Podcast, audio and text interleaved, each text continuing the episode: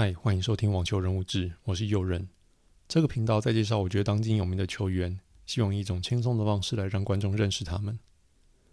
上周除了大家都在讨论温网的签表之外，还有一条新闻吸引大家的目光，那就是 Caroline Wozniacki 发声明说，他即将在温网后复出。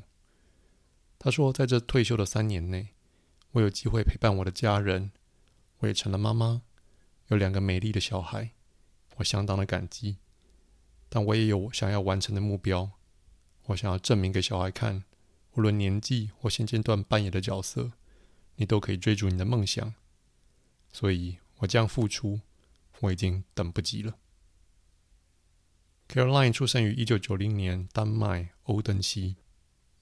他小的时候，他哥哥跟他的朋友打网球，会把 Caroline 放到裁判位上，让他来判分。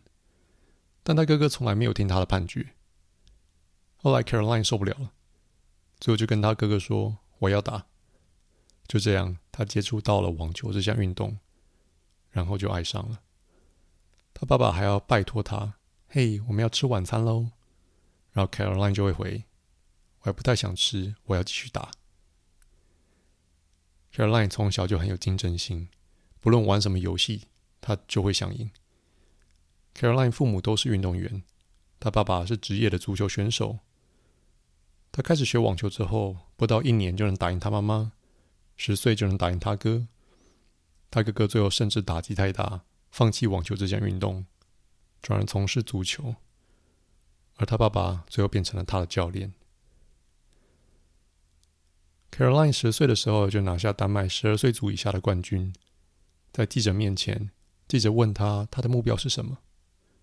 你是打着玩玩呢，还是想借此进入大学？Caroline 霸气的回答：“我要变成世界第一，赢下大满贯冠军。”在场还有很多父母，他们大概觉得这小子年纪轻轻就有这么疯狂的梦想。Caroline 就觉得丹麦是个小国，我就要成为第一个达成这个目标的人，这样其他小孩才有人可以追寻。还有件事，我觉得 Caroline 这个人非常的酷。他当时对于 Anna Kournikova 的网球服感到很有兴趣，他拜托他父母帮他买，但他爸就跟他说，那要花很多的钱。如果你真的想要，我可以帮你要到 Adidas CEO 的电话，你自己跟他说。Caroline 当时就觉得他爸是不是疯了？我才十岁，要我打给 CEO？结果他爸还真的弄到了电话，而 Caroline 也真的打了。电话接通之后，Caroline 就说：“嗨，我是 Caroline Wozniaki 我非常的厉害，我赢下国家级的冠军，而且是以六比零、六比零赢下所有的比赛。我将会成为世界第一。我认为你应该要趁早来赞助我。”然后 Caroline 就拿到了 Adidas 的赞助，他能挑他想要的网球服，他觉得他就像在天堂一样。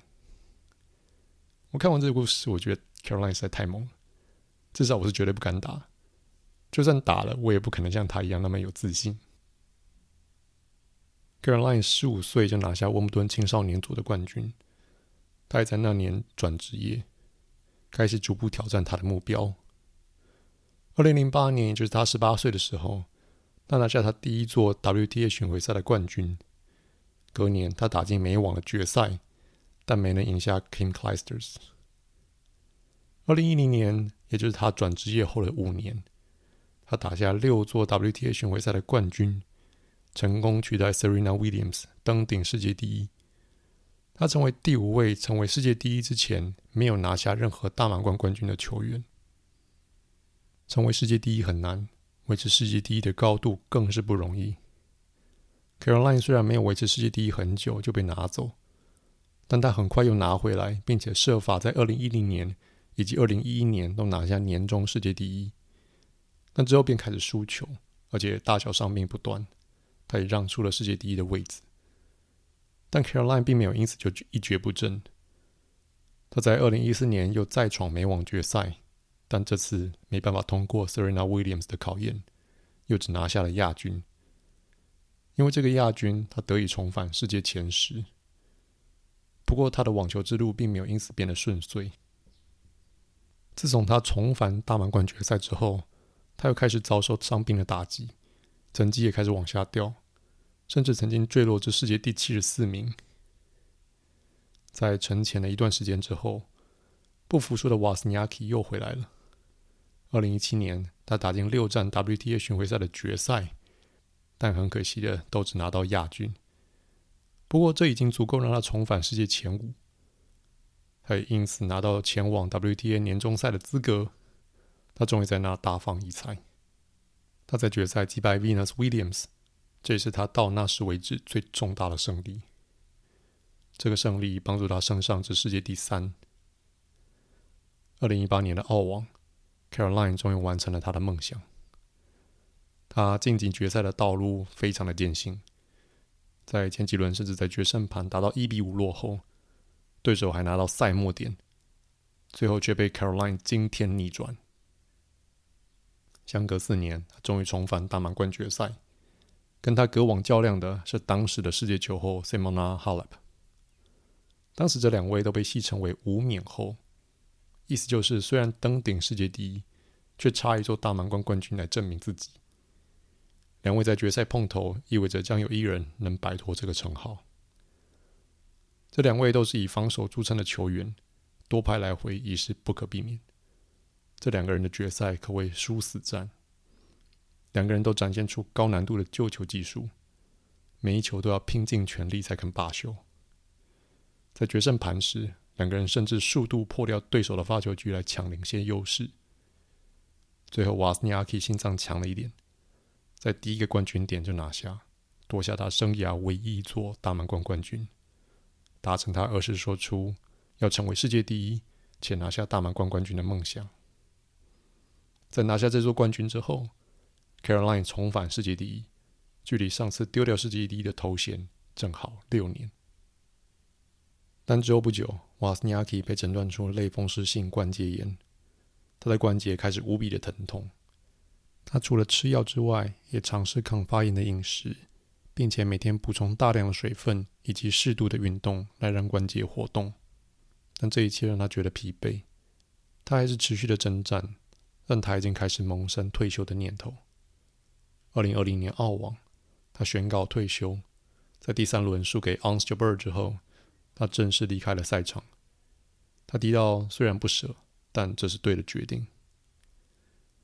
退休后的 Caroline 成为了母亲，她怀了两个小孩，生活重心开始转移到了小孩身上。但在离开赛场两年多之后，他又走回了网球场。这时，他父亲来拜访他。Caroline 在他父亲面前打了不知道多久的球。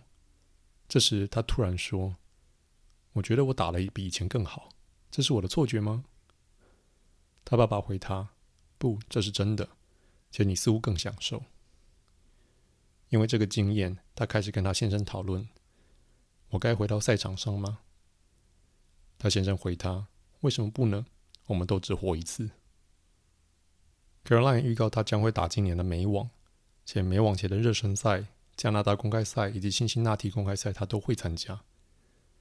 他不清楚这一次要花多久的时间才能回到之前的水准，但他很清楚，如果他现在不做，当他小孩进入学校之后，一切就太迟了。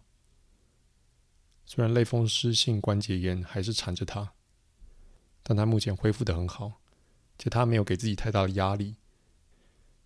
Caroline 最后说出，他想要成为 Victoria Azarenka、Kim Clijsters、Serena 等人的一份子，也就是成为妈妈之后还可以回到赛场。